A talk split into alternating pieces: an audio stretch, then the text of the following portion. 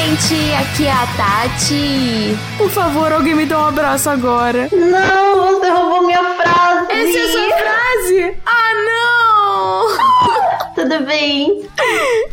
Eu pensei muito isso conforme eu tava lendo. Eu pensei, nossa, é muito, é muito, é muito quarentena essa frase. Exatamente. Ah, a gente é tão igual. Nossa, mas tudo bem, tudo bem. É a nossa frase, Ritinha. É a nossa frase. Eu vou pensando aqui em uma. Gomen. Oi, gente, aqui é a Sayumi e eu não vou ter tanto medo dos meus pais para nunca viver a minha própria vida. Ah. Emocionei demais com essa frase. É isso aí, eu percebi agora que eu tava falando, eu tava no mudo. Oh. Acontece. Oi, oi, gente. Aqui é a Ritinha e eu vou emprestar esse mangá pra minha mãe ler. Vendo? Importante. Polêmica! Cara, sua mãe tava vendo Beasters, né?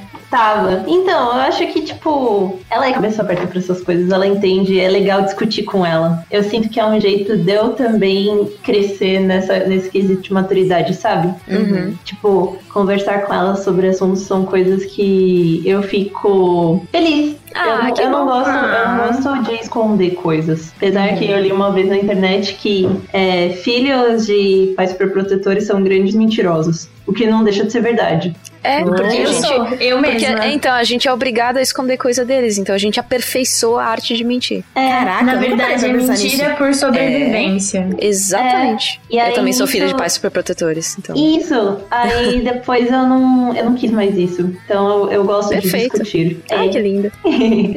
Sua mãe não quer trocar zap com a minha, não? Assim, só pra saber. Esse grupo das mães. Otamamas. O tamanho Todo cast uma pérola. Todo cast uma Cara, pérola. eu não vez. aguento. Oi, eu sou a Joe e eu só queria ser abraçada e me sentir segura. Ai, vou abraçar o microfone. Não. Bom, gente, se ainda não ficou claro, provavelmente não ficou claro, nós vamos falar hoje sobre o mangá que lançou, né, no final do ano passado aqui no Brasil, que é o Minha Experiência Lésbica com a Solidão, que foi lançado pela New Pop. E antes da gente, né, conversar sobre isso e antes da gente ir para os recados, eu acho importante a gente deixar aqui o aviso de gatilho porque esse mangá ele trata sobre várias questões, né, que são questões psicológicas e densas, muito pessoais, e aborda alguns temas que podem ser sensíveis, como distúrbios alimentares, ansiedade, depressão e até mesmo automutilação. Então, é muito possível, assim como nós, né, que nos identificamos, que vocês se identifiquem com essa obra, mas também é possível que essa identificação acabe gerando um gatilho e que possa gerar alguma crise. Então a gente pede, né, e avisa pra vocês que tem esses assuntos e que a gente vai falar sobre isso no cast e que se isso de alguma forma for um gatilho pra você, pra que você se respeite e não escute o cast, tá? Porque a gente não quer que você se sinta mal, apesar da gente falar, né, é, com muita leveza sobre os assuntos e de forma responsável como a gente sempre fez. Então, Uhum. esteja avisado e vamos pros recados.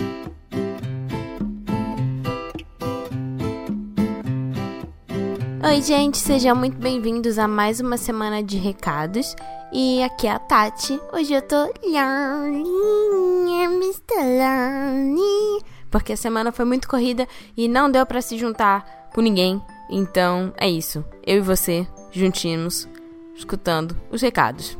Lembrando que o Otaminas é um podcast realizado pelo portal Anime Crazes de notícias e curiosidades sobre a cultura pop asiática. E a gente tem um apoia-se aqui no Otaminas. Então, se você quiser ajudar a nossa produção, a gente tem a nossa campanha de financiamento coletivo contínuo no PicPay e no Apoia-se. Você pode ajudar o nosso projeto a crescer cada dia mais. E ajudando no PicPay ou no Apoia-se, você consegue acesso antecipado ao episódio do Otaminas e o nosso grupo privado com a equipe do Otaminas, a produção e todos os nossos apoiadores e apoiadoras cheirosinhos. A gente recomenda bastante que vocês ajudem, se for, tipo, tanto faz pra vocês, é, ajudarem no PicPay, porque o PicPay ele tem um sistema de gata, eu tô gravando. Desculpa, minhas filhas, elas, elas, elas não têm educação.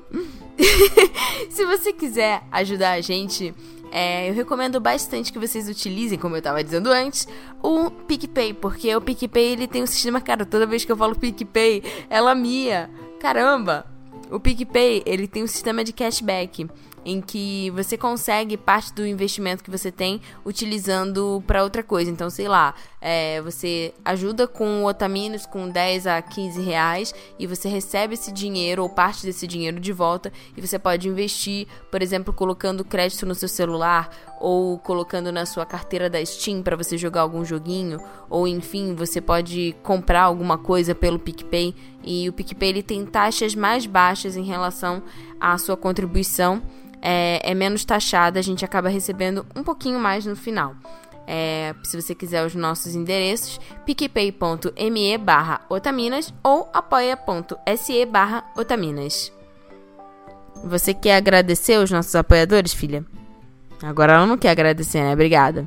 A última semana a gente teve o 40 anime e o pessoal participou com a gente, as meninas, né, é, tiveram lá com a gente e foi muito divertido. Vários apoiadores também estavam com a gente no chat, é, escolhendo músicas. Eu agradeço bastante que vocês tenham ajudado e contribuído também, né, para a nossa campanha no Catarse.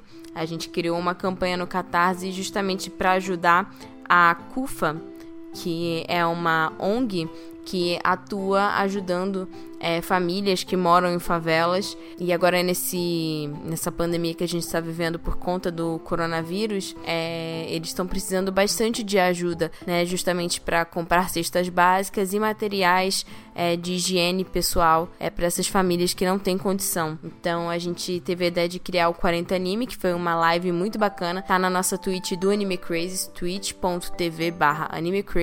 Você consegue conferir lá. Eu e a Mo, a gente cantou algumas músicas e a gente conseguiu, né, bater a nossa meta. Eram dois mil reais e até agora estamos com 2.620 reais. E a nossa campanha vai até o final dessa semana. A gente vai doar toda essa quantia para CUFA. Então, se você quiser ajudar, né, é, a garear ainda mais pra gente é, dar pra CUFA, né? Você pode entrar no catarse.me barra 40anime e ajudar a gente.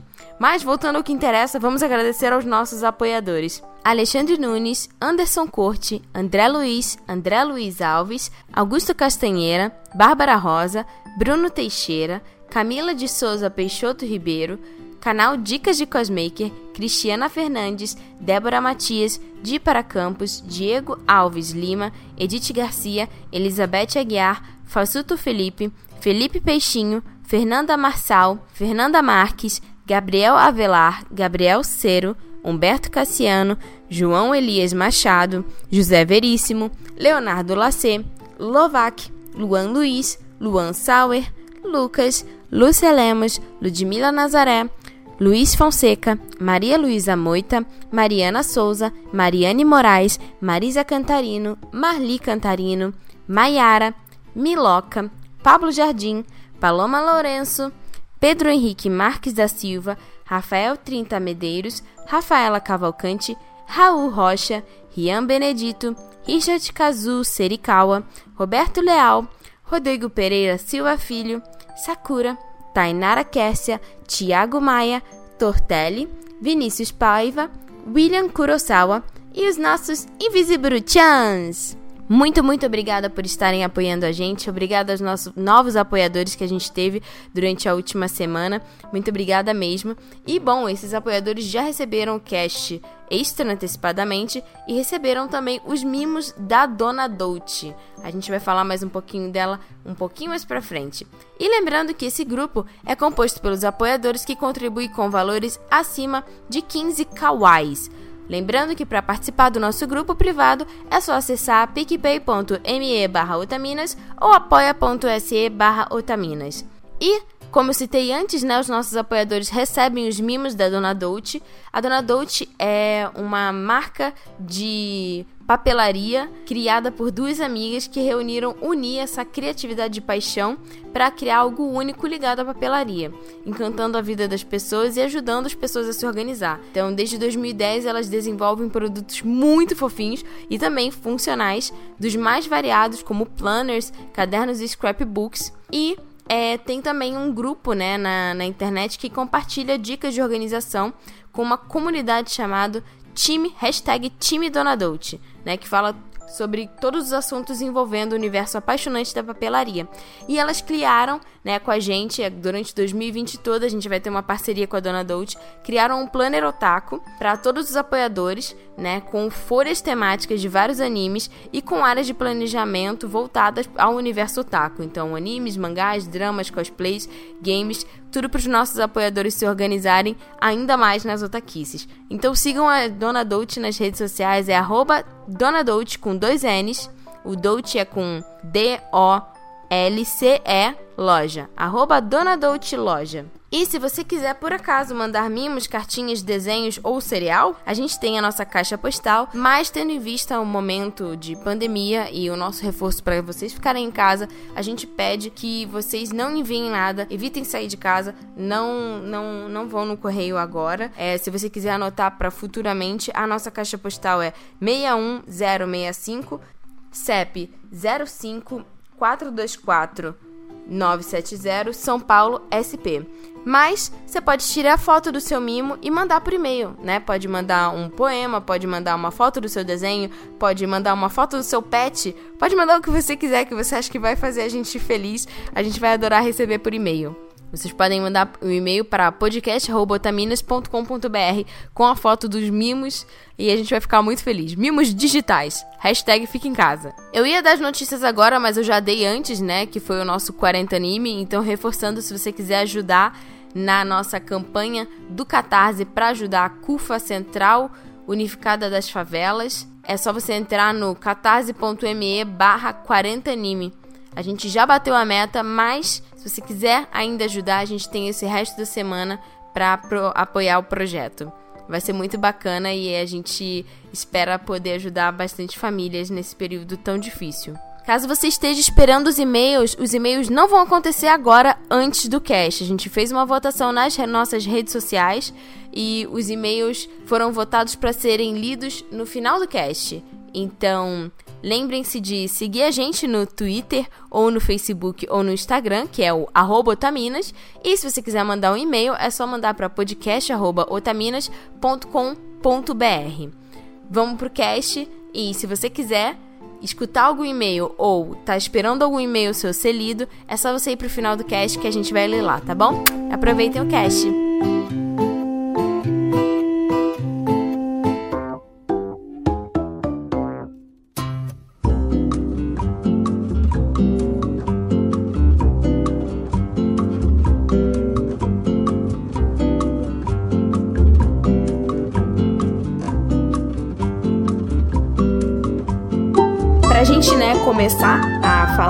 Sobre a obra, eu queria que uma das outras amigas falasse sobre a sinopse, né, e, e resumisse um pouquinho pro pessoal. Bom, é praticamente é uma autobiografia da autora. Ela coloca de uma forma muito clara, aberta e honesta, e também muito delicada a própria situação dela de instabilidade emocional e como ela foi se descobrindo sexualmente e como ela, através dessa descoberta, ela se tornou independente. Então, é uma obra muito, muito bonita mas um eu achei um pouco angustiante, talvez pela identificação até que rolou Sim. com ela. E eu achei interessante que, tipo, ela. Muitas pessoas é, foram ler a obra por conta, tipo, do título, né? E uhum. também por conta da sinopse que ela dá, que, tipo assim, no. Eu não lembro exatamente o que, que tá escrito no mangá, mas é basicamente, tipo assim, ela fala, tipo assim, ah, é. Chamei uma mina, uma garota de programa, para entender direito o que tava acontecendo comigo né? E aí, eu tipo, achei uma Eu não sei se foi de propósito pra vender mais. Ou, não, ou muita sinceridade dela, né, também. Exatamente, ela... porque o, o, título chama muita atenção, uhum. né? Minha experiência lésbica, o, o, lésbico é uma coisa que vende muito, uhum. né? E ainda com, a, com essa capa, com as duas mulheres na cama e tal. Uhum. E... Mas eu achei genial. E achei muito bom para atingir o máximo de público possível entre Sim. homens e mulheres. Ah, muitas pessoas podem ter pegado para ler achando que ia ser, sei lá, uma coisa de sacanagem e tomou é... um tapão na cara cara, né? Exatamente. E bom, um tapão necessário. Sim, e o começo já é logo, cho tipo, é, chocante. Você já é jogado de, de cara, assim, numa cama de motel, com uma moça nua de 28 anos que nunca teve contato sexual com ninguém. E Ela o que a gente tá sabe dela. Né? É, encolhidinha, assim, com uma falha no cabelo e marcas de automutilação. E uma garota de programa. Aí você fica, quê? Quê? Mas assim, é, assim que é começa a história? É Quê? Eu achei que lembra muito aquele filme, agora eu não lembro o diretor, ele é famoso do Ninfomaníaca. Ah, o Lars von Trier. É, porque foi o mesmo esquema, é tipo, é uma capa sedutora, tipo, o nome já é tipo Ninfomaníaca, e quando você vai ver tem, eu não cheguei a assistir, mas tipo, tem muito além da questão de tipo, ninfomaníaca do sexo em si. É, não, vai bem além mesmo. Como um jeito de, de relacionar, mas ainda não, não é isso. E aí não tem como você separar, de forma nenhuma tem como você separar o autor da obra, e é por isso que é, quando acontece, por exemplo, um caso de boicote, né, as pessoas falam assim, não, mas a obra não tem culpa, o autor é que fez a besteira, e na verdade o autor tá colocando parte dele naquela obra e também está ganhando com aquela obra, então é muito difícil você conseguir separar uma coisa da outra, e é por Sim. isso que a gente vai conversar um pouquinho sobre a autora, né, porque essa, esse mangá, eu acho que, para falar a verdade, foi a primeira vez que eu li um mangá que foi autobiográfico. Eu nunca tinha lido é, um mangá Bem. autobiográfico. Eu li, por exemplo, o Game Pés Descalços, né? Uhum. Que na verdade não é autobiográfico, mas ele é baseado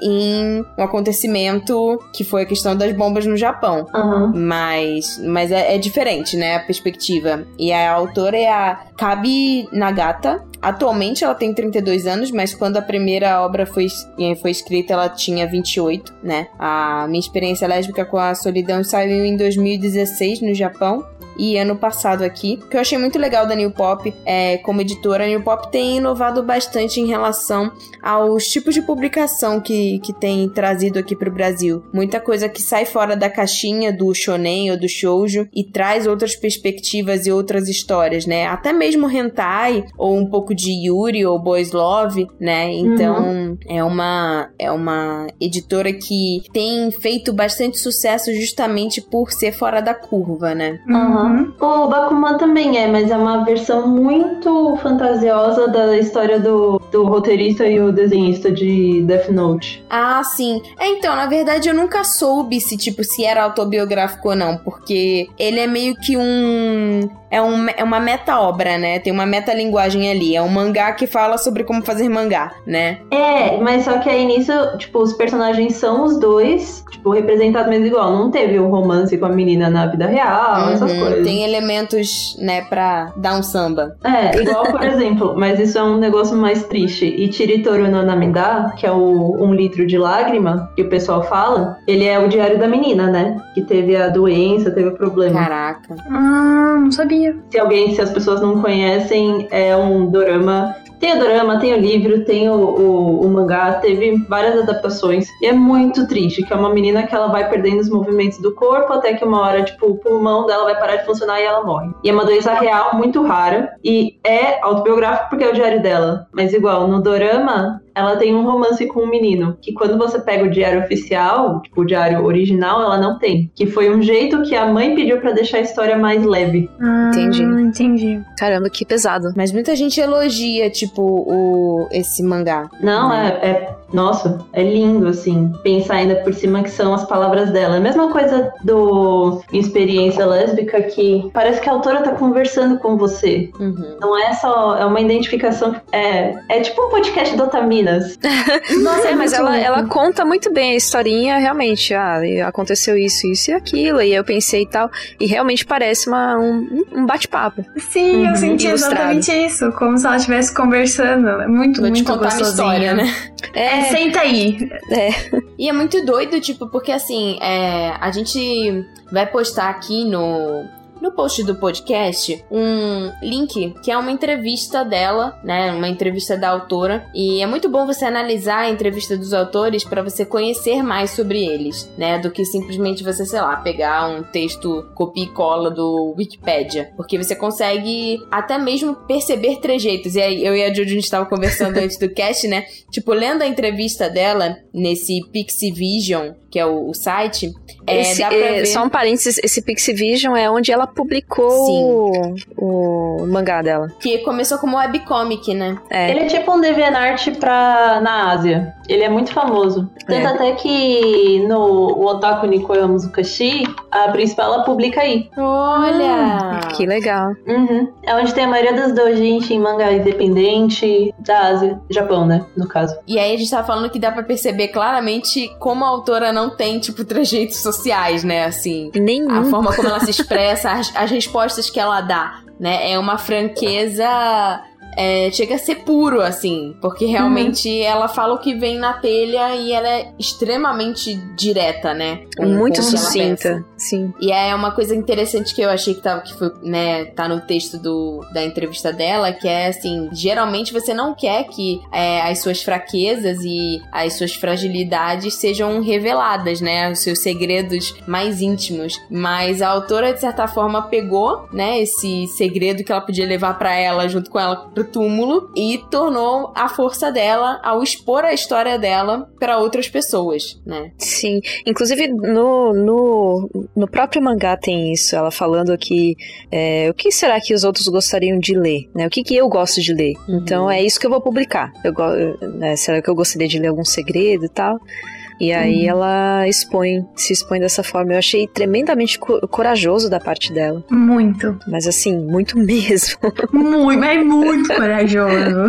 Né, E ela fala que, tipo assim, que desenhar mangá é a única coisa que ela consegue fazer. Apesar de não ser, tipo assim, ah, um super desenho ou algo do gênero, tipo, ela se expressar através do mangá é a única coisa que ela sabe fazer. Então ela pensou, cara, eu tenho que me virar. E, e isso a conta, né, no, uma parte, né, no, no mangá mesmo, ela tem que ganhar a vida. Então ela resolveu que, assim, a única coisa que ela conseguia falar com propriedade era contar a história dela. Então basear as histórias nela mesma. E é Uhum. Até, interessante. até mesmo na, na entrevista ela perguntam pra ela, né, se Isso que eu falar. Uhum. se ela é, fica sem energia depois de. Porque ela, ela derrama muito dela no, no Uhum. trabalho dela, se só consome e se ela fica sem energia. Aí ela responde: Olha, eu realmente gostaria de, de fazer uma pausa, né, depois de publicar alguma coisa, só que quando eu não tô desenhando, eu não consigo não desenhar. é uma batalha interna dela, né? É acho porque essa- faz tudo parte da, do, dia a dia dela, né? Como é que você dá um break? Sim. Uhum. Eu acho muito interessante essa parte das entrevistas de emprego que ela tem no, no mangá. Porque parece que todo mundo via que ela não. É muito louco isso, porque eu já tive uma entrevista que uma vez eu entreguei o meu currículo, eu tava conversando com um cara e eu não lembro o que ele viu, se era algum chaveiro. E ele falou, tipo, ah, é de Zelda, né? Eu não lembro mais o que eu falei na entrevista, eu lembro que eu fiquei falando de Zelda. E eu saí de lá. Ai, que incrível! E eu, Que tinha- eu saí de lá e eu fiquei olhando e falei, gente, e a- tipo, eu não fiz a entrevista. Tipo, o cara simplesmente me enrolou. Eu, tipo, não me enrolou, mas tipo, ele deve ter percebido que, ah, vou conversar com ela aqui, tipo, deixa pra lá, sabe? E Fez ele um foi super bonzinho. É, ele foi super bonzinho. Não foi nem um pouco, é, também, como é que eu posso dizer? Intimidador, do tipo, então, vamos voltar agora, sabe? Uhum. Ah, que nem, que nem os entrevistadores dela, né? Que ele fala, ela fala assim, ah, foi igualzinho. e conversou sempre sorrindo. Ela sempre frisa que eles falaram, sempre conversaram bem com ela e sorrindo e tranquilamente e tal. Uhum.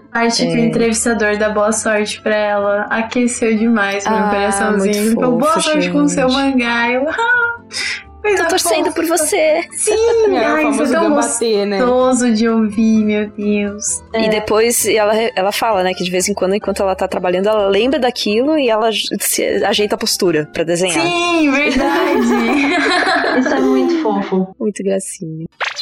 Tem uma parte da entrevista que ela fala. É legal a gente, tipo, analisar as inspirações, né, da, da autora um pouquinho antes da gente entrar na obra. E ela fala que ela, ela gostava muito de ler Shonen Jump, né? E tem aquele mangá de, de basquete, é Slandunk. Uhum. Muito ela bom, começou inclusive. lendo Slandunk e aí quando ela viu, ela já não sabia fazer outra coisa que não fosse ler mangá. E que ela, o favorito dela era o Samurai X, né, o Rurouni Kenshin, que a gente tenta não falar muito sobre porque, bom, é Aquele que não deve ser mencionado. é, o autor Sim. que não deve ser mencionado. Mas ela disse que ela gostou, ela gostava tanto que ela entrou no clube de Kendo na época da- do ensino médio por causa de Rurouni Kenshin. Então, assim, é Quem bom você ver, né? Tipo, gente como a gente, né? Aham. Nossa, parece eu tentando jogar vôlei. É, por causa de Haikyuu, né? Tipo, esse tipo de coisa. Não, não estamos sozinhos. E eu achei interessante a gente começar conversando, né? A gente já introduziu, né? Esse fato de ser uma autobiografia, porque de qualquer forma, independente da sociedade, se isso fosse uma coisa como, por exemplo, eu lembrei da Bruna Surfistinha. Nossa, sim. Que na época foi tipo, meu Deus do céu. As pessoas, tipo, todo mundo leu o livro, eu inclusive li também. Eu recebi o PDF por e-mail, eu li, eu devorei aquele livro. Porque assim, eram vários motivos. A pessoa queria saber, tipo, queria. É bem isso que ela falou, do tipo, você quer descobrir um segredo, né? Você quer descobrir o porquê que aquela menina que tecnicamente não precisava daquilo para viver, né? Porque ela veio de uma família é, uhum. que, que, tinha condições, é, resolveu virar garota de programa e, ah, não, eu quero pegar segredos para sei lá, apimentar minha vida a dois, ou eu tô lendo para julgar mesmo, ou não, eu quero saber realmente o que, que aconteceu. Então, assim. Como é que ela foi parar ali, né? independente, né, do que do, do, do, motivo, foi isso que, tipo, puxou as pessoas. E então, assim, independente de ser no Brasil ou ser no Japão, essa questão, né, de você, tipo, contar algo que tecnicamente é embaraçoso, é vergonhoso, é um segredo seu, sempre traz público. Mas isso no Japão, de certa forma, eu sinto que é mais forte do que seria aqui, por exemplo, porque lá eles são muito mais reservados, né, em relação a, ao que, que você vai contar sobre a sua vida. E ela contar, né, sobre várias coisas que, tipo, são consideradas vergonhosas, né, a dificuldade dela em, em socializar, ou a dificuldade dela com o emprego, é a pressão o dos fato de dela. falar abertamente sobre sexo. Sim. Sim. Uhum. Né? Eu achei que as pessoas com quem. Eu não sei se isso é algo dos japoneses, porque é algo que eu vejo muito presente, mas eu não. Eu acho que ela deu muita sorte com as pessoas com quem ela cruzou. Uhum. Tipo, porque ninguém foi extremamente agressivo com ela. Ela era dura consigo mesma. Sim. Demais. Mas ela, ela todas nós, né? Que infelizmente, mas. Sim. É, ela teve muito apoio, ela teve muito incentivo das pessoas de fora. E eu achei isso muito bonito. É, e até interessante a questão, tipo, da família dela. Tipo, ok, a família dela tem questões em relação às escolhas que ela faz na vida que, de certa forma, toda família tem. É muito difícil, tipo, sei lá, você ter 100% de aprovação dos seus pais, porque nós somos humanos e nós projetamos as nossas vontades nas outras pessoas, e os pais muito mais nos filhos, né? uhum. né? Mas assim, até a questão da mãe dela, tipo, dava para perceber que ela colocou a cobrança nela uhum. e ela se sentia, tipo, mais carente e ela sentia que ela era uma vergonha pros pais e ela queria o colo, entendeu? Tipo assim, é que, é que os pais dela não, não, nunca entenderam muito bem o estado mental dela, né? Sim. E, e sempre ficavam muito querendo que ela conseguisse um trabalho com carteira assinada. Era o objetivo da vida. É. é, e por causa disso ela criou aquela personalidade, né? Que tinha é. o eu verdadeiro e o eu que quer agradar meus pais e eles viviam em conflito. Isso aí é 100% eu.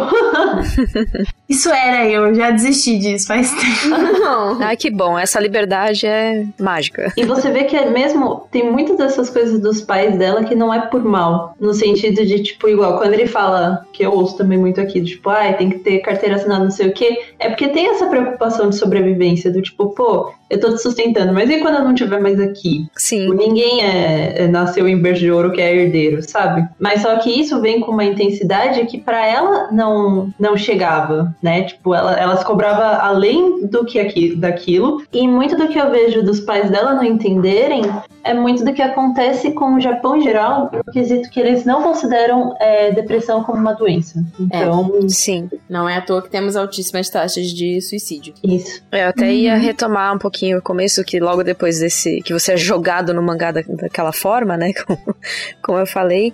Aí ela faz a retrospectiva e ela volta a contar a história de quando ela tinha 18 anos e que ela saiu do, do colegial e entra na faculdade pra largar. Uhum. tipo, um semestre depois ela se dá conta que ela tá com depressão, ela tá com transtorno alimentar, e aí ela não consegue levar adiante a faculdade. Mas eu sinto até que ela não entendia isso. Tipo, ela é aquela sensação, tipo, eu tô estranha, mas eu não sei o que é. Tipo, eu tô, eu tô mais cansada. Ela demorou pra, pra entender o que ela tava sentindo também. Sim. Exatamente por não ser um assunto discutido igual nós temos hoje, essas coisas. Né, claro que varia muito de pessoa para pessoa. E tem uma parte do livro que fala, né, sobre essa questão da, da crise dela e de, da questão da automutilação, em que ela fala, tipo assim, alguns anos mais recentes eu vi uma pessoa que se automutilava dizer assim: "A gente não entende direito a dor do coração porque ela não tem forma, não dá para ver. Já os machucados do corpo são mais fáceis de entender, e isso traz uma tranquilidade né? Então, assim, para é. ela, para essa pessoa que tava, né, falando, é, esse era o motivo do porquê ela, ela se automutilava, né? Então, ela criava distração na forma de uma dor visível, em que a correlação é clara, né? Você vê a, a ferida e por isso ela dói. E aí você vê a ferida, dava o alívio, porque ela não conseguia enxergar a ferida do coração. É, mas isso é, isso é uma coisa que, que quem, quem tem depressão sofre bastante, não, não a questão de automutilação, mas de não ser uma dor que você consegue mostrar ou explicar para os outros. Sim. Uhum. Então, um corte você consegue mostrar, olha, eu me machuquei aqui, tá doendo. Uma, a, a, depressão não. Você fala que tá doendo e a pessoa fica, tá, mas eu não tô vendo, e aí? E tipo, machucado, você você sabe o remédio que você tem que usar, né? Você sabe que daqui a algum tempo provavelmente vai cicatrizar, e isso traz um, um conforto, né? Diferente, Sim. diferente da, da depressão. E outra coisa que ela falou também no mangá era que ela constantemente ia pra enfermaria, ia pro hospital, porque ela gostava do conforto da cama do hospital, do tipo, ela gostava do conforto de ser tocada e de ser cuidada, uhum. que é uma coisa coisa uhum. que, tipo, que ela sempre fala no, no, no mangá, né? Da questão da, da falta, da carência de contato físico que ela tinha em relação à mãe. Que, tipo, às vezes ela ficava grudada na mãe dela, mesmo, mesmo adulta, né? É, Sim. Essa Mesmo coisa de você querer que voltar pro útero. Eu sou assim. Tem vezes que minha mãe tá sentada, eu, eu posso te abraçar? ah, que bonitinha. Nossa, principalmente nessa quarentena, tô sentindo muita falta de contato. Isso, para quem gosta de contato, não poder encostar, e, tipo, eu penso principalmente para brasileiro que tem mais essa cultura uhum. do contato. Nossa, eu tô enlouquecendo. Mas você tá abraçando a sua mamãe? Tô, mas só que ela chega do trabalho, porque ela ainda tá. Minha mãe. Meus pais têm que trabalhar porque eles estão na, nos serviços essenciais, assim. Sim. Então ela chega, ela desinfeta, toma banho. Aí enquanto isso eu fico ansiosa esperando, aí, aí eu abraço. Oh. É, bom, é bom que você pega ela cheirosinha. É, é. cheirinho de mamãe. Essa questão do. Também, tipo, que a gente tava falando das, das entrevistas e dessa pressão, né, da, da carteira assinada tem muito a ver com essa questão da crise da vida adulta. No outro podcast que a gente gravou sobre mentiras que nos contaram por sermos mulheres, eu tinha falado sobre o que é ser adulto, né? Que é uma questão subjetiva, que depende de cultura para cultura, que há muitos anos atrás era de uma forma e hoje em dia é de outra, porque os hábitos sociais vão mudando, né? E essa questão do, da, do crescer, né? Que muita gente chama do, de síndrome do Peter Pan, crescer é, é traumático, né? É difícil você, tipo, enxergar, né, que você agora tem obrigações e tem responsabilidades é, pelo simples fato de ter chegado em uma determinada idade ou em um determinado momento da sua vida, né? Porque é, essa questão do ir para a faculdade, ter o primeiro emprego e tudo mais, para muitas pessoas são essenciais pela questão da sobrevivência, mas também são ritos de passagem, né? A pessoa sempre fica impactada do tipo, nossa, esse é meu primeiro emprego. Ou, nossa, é, vou fazer vestibular, né? Tipo, caraca, eu tava comendo terra ontem agora eu vou fazer vestibular. Ou, tipo, caraca, né? Então tem essa marca, né? E ela, tipo, ela mostra, né, essa frustração, né? Do tipo, ter que encarar o mundo de verdade. E ter que encarar a vida adulta, principalmente querendo fazer o que ela quer fazer, que é fazer mangá. Que é totalmente contra o que os pais dela acham que seria o, o ideal, né? Eu nem lembro se no mangá ela fala pros pais que é isso que ela quer fazer. Tipo, se ela tem coragem de falar. Então, ela, ela, ela fala, ela tem um conflito interno muito grande antes de assumir, obviamente, né? Uhum. É, porque é aquela questão dela querer ser. agradar os pais. E ela sabia que isso daí iria desagradar. Mas aí ela, ela firma o pé e fala: não, é isso que eu vou ser. Então ela passa um. Eles ainda insistem, né, na questão da carteira assinada e tal, só que ela bate o pé e fala: não, eu vou vou fazer isso. Então ela começa a. Ela se divide por acho que uns dois anos entre bicos e concursos de mangá. Ela até fez parte de grupos de, de mangakas de mulheres, acho que três mulheres, né? O grupo. Então, só o que grupo aí... ela não conseguiu, porque ela disse Então, que só que aí ela, ela, ela não se sentia confortável e ela se afastou. E aos poucos ela foi se afastando de todas as amigas e contatos sociais e foi se isolando. Uhum. Uhum. Então ela focou só no mangá. Teve uma parte é, do, do mangá que me marcou muito, que foi a questão dos distúrbios alimentares, né? Você falou dos bicos, uhum. né? É, que ela tava, tipo, comendo compulsivamente, né? É, as coisas que iam estragar no... Que ela trabalhava meio que numa... Era uma combine? Eu não, eu não lembro direito. Era um caixa de mercado, É, parece uma combine, né? E que, tipo, às vezes ela, ela não tava com, com fome necessariamente, mas ela guardava as coisas no armário e ela comia escondido, né? É, eu, se não me engano, tem até uma parte que, que, tipo, que a comida era dura. Era um... Miojo. Era, miojo era cru. Um miojo. miojo cru. E que machucava a gengiva dela, né? Ela ia fazer um lamen.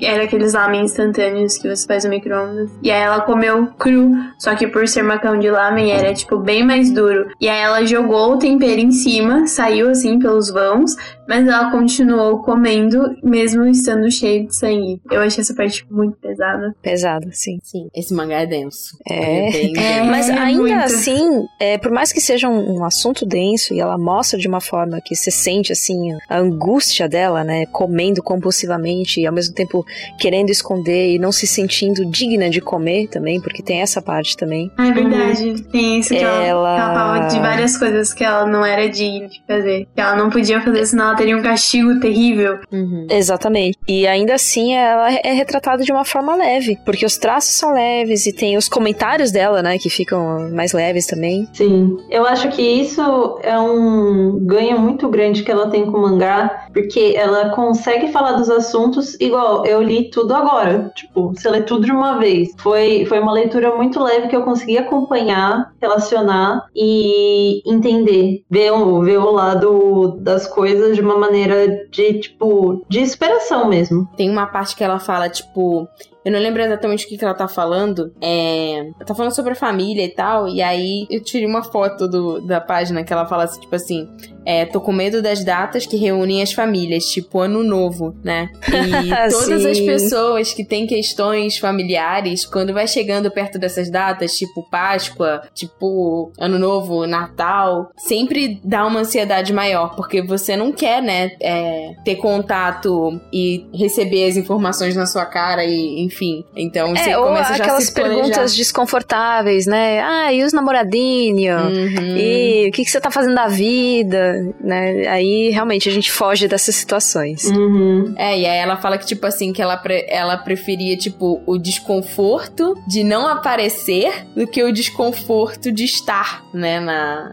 na... Eu mesma. Uhum. Exatamente. Totalmente. E, e uma coisa que, que eu achei muito interessante que a Mo colocou aqui na pauta, né, é que a gente tinha falado já no outro cast sobre essa questão de, tipo, ser adulto, né, é em relação à geração dos nossos pais, né? Porque assim, a, a questão, né, dos nossos pais e dos nossos avós era muito mais de sobrevivência, né? Você tem que trabalhar para ganhar dinheiro para poder viver, do que necessariamente de você realizar, ter a oportunidade de realizar um sonho, né? Uhum. E que a nossa sociedade, agora, a nossa geração, tem muito mais condição, né? Algumas pessoas, claro, a gente tá fazendo um recorte é, social que, em relação ao nosso país, né? Isso é um privilégio ainda, de você, tipo, ter, né, condições de cursar o que você quer, de realizar um sonho, de fazer uma viagem, de fazer, né? Ter mais condições, mas que a nossa geração tem mais condições de fazer isso do que a geração dos nossos pais e dos nossos avós. E que muitos profissionais culpam a geração, né, é, por ser uma geração mal acostumada. Só que na realidade, tipo, a nossa estrutura social, ela já tá quebrando há muito tempo, né? Então, assim, Ah, com certeza. é,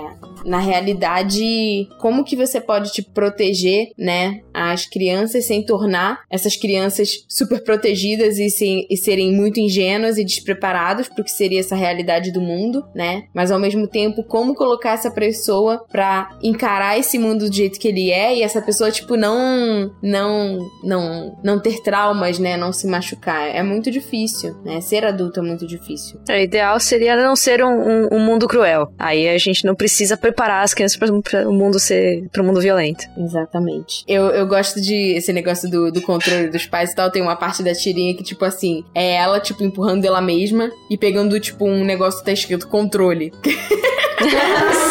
ah, é verdade. Ela fala que ela tem medo que o, o eu dela, que quer agradar os pais, tome a rédea a qualquer momento. Uhum. Ela, Aí tipo, ela empurrando o eu dela que quer tudo agradar os aqui. pais e pegando o controle. É muito bom.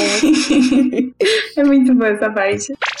E entrando, né, no, no papo sobre a questão da, da descoberta da sexualidade dela, que foi o que muito, chamou muita gente, principalmente por conta, né, do, do, do título, né, do, do mangá, tem uma parte que, que foi, foi o que eu falei pra vocês, que eu não sabia se eu chamava ela de mulher ou não, porque ela fala, né, que... Ela fala que ela precisava muito de um abraço, né, que é, o, que é é a frase que a gente tava falando. E aí ela fala, tipo, ah... Se for, tipo, só um abraço, eu não me importo com o gênero da pessoa. Porém, se for mais do que isso, eu quero que seja uma mulher e eu vou tentar explicar o motivo. Falando de forma simplória, é porque eu não quero me reconhecer como mulher. Não é que eu queira ser homem, mas como eu posso dizer, não gosto da ideia de me pertencer a um gênero.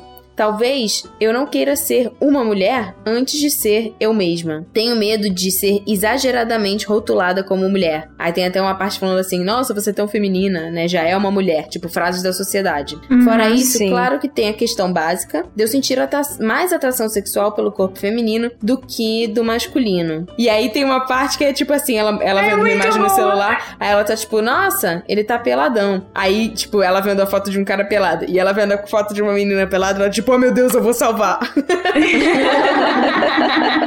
Eu adorei essa parte. É muito bom. Ela é muito Mas sincera, né?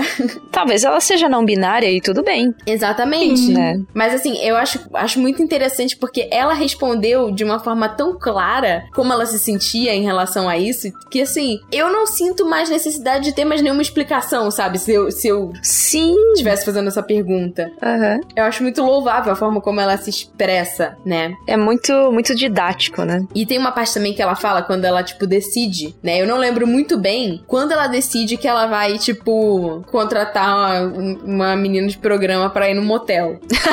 Eu sei que ela tá sem grana. E aí ela tem que pedir dinheiro emprestado pra mãe. Ela pede Isso. 10 mil ienes Só que ela não mãe. fala pra mãe, né, que é. E aí o ela porquê. Aham. E aí ela fala, tipo assim. É, por conta disso, eu tive que passar pela vergonha de pegar dinheiro emprestado da minha mãe pra pagar uma prostituta. Afinal, eu acreditava que não era um dinheiro pra diversão, e sim pra algo muito mais importante na minha vida. E por isso ela não se sentiu envergonhada de pedir. O que já é um grande tipo, passo ela não sentiu pra a eu culpa, dela. né? Aham. Uhum. Mas eu sinto muito isso também, do tipo, teve uma vez que o meu cartão foi clonado e eu ia fazer uma tatuagem, que é uma tatuagem numa região, é, que é uma região que você É. mostra para as outras Uma pessoas. região polêmica. e aí eu tive que passar pela vergonha de pedir dinheiro emprestado pra minha mãe até eu conseguir resolver o negócio do cartão e poder depositar pra ela, porque eu ia fazer a tatuagem tipo dois dias depois. Uhum. E aí, tipo, eu não queria mentir pra minha mãe, mas eu acho que eu deveria ter mentido. Podia ter trocado o lugar só. Ela falou, tipo, você tá me pedindo essa quantia pra fazer uma tatuagem nesse lugar? E eu, tipo, sim, você me dá o dinheiro, pelo amor de Deus, eu vou te pagar. Mas pra mim, era muito mais do que uma tatuagem. Era num lugar que eu não gostava do meu corpo e eu tava procurando, tipo, ter, aumentar a minha autoestima. Então, pra mim, era muito mais importante do que necessariamente só fazer a tatuagem. Eu me identifiquei muito nessa parte que ela falou. Tipo, não era por diversão. Era uma coisa que significava muito mais pra vida dela do que simplesmente só contratar uma menina de programa, né? Sim. Uhum.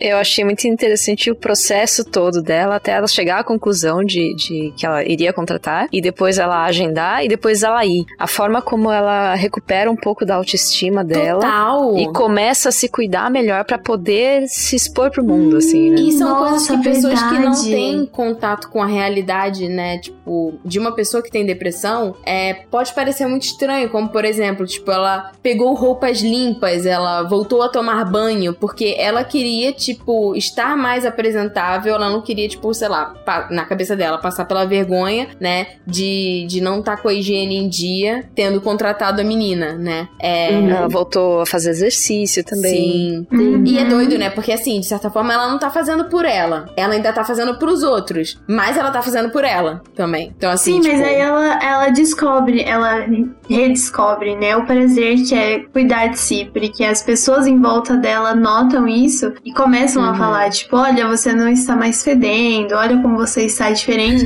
é. E ela descobre o prazer nisso novamente, de se cuidar, o quanto o autocuidado é bom. É bom e é importante também. Até mesmo porque, igual nesse. Nos períodos que a gente tá, eu sinto muito igual quando a gente fica muito tempo em casa ou a gente não se cuida, e principalmente quando a gente não toma sol, parece que esse desleixo que a gente tem com nós mesmos ele vai deixando, ele deprime mais. Não então... só com a nossa aparência, mas também, tipo, onde Isso. a gente vive, né? Porque o quarto vira um troço. É, e questões sensoriais mesmo. Igual o, o, cheiro de sabonete, quando você sente o cheiro no seu corpo, ele traz tanto até questões de aromaterapia, né? Uhum. Então, tipo, você estar cheirosa é muito importante pra sua, pra sua sanidade mental mesmo. Sim. É a sensação mais gostosa de tomar um banho e deitar, deitar em lençóis limpos. Nossa, Ai, é muito bom meu elogio Nossa. preferido é que eu tô cheirosa. Ai, por isso que eu falo o tempo todo que ela tá cheirosa. Eu adoro!